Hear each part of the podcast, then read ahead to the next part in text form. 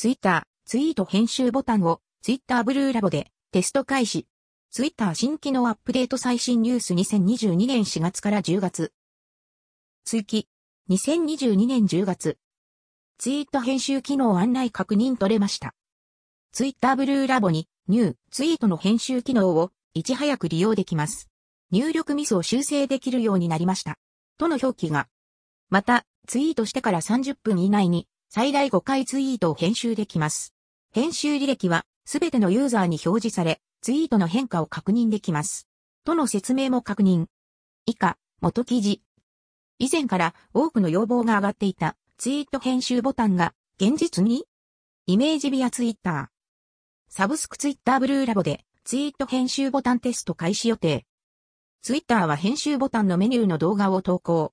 また、エイプリルフール時期のタイミングでのツイート編集ボタンに取り組み中というツイートを引用し、ジョークではなかったといった発言も。先日、イーロン・マスク氏がツイート編集ボタン欲しいというアンケートを行ったことでも話題となっていました。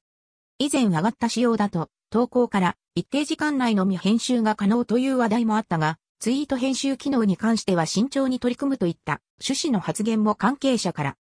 ツイート編集ボタンに関しては、機能案は話として上がったものの、その後ツイッター前 CEO ジャック・ドーシー氏が多分絶対導入しないといった発言も。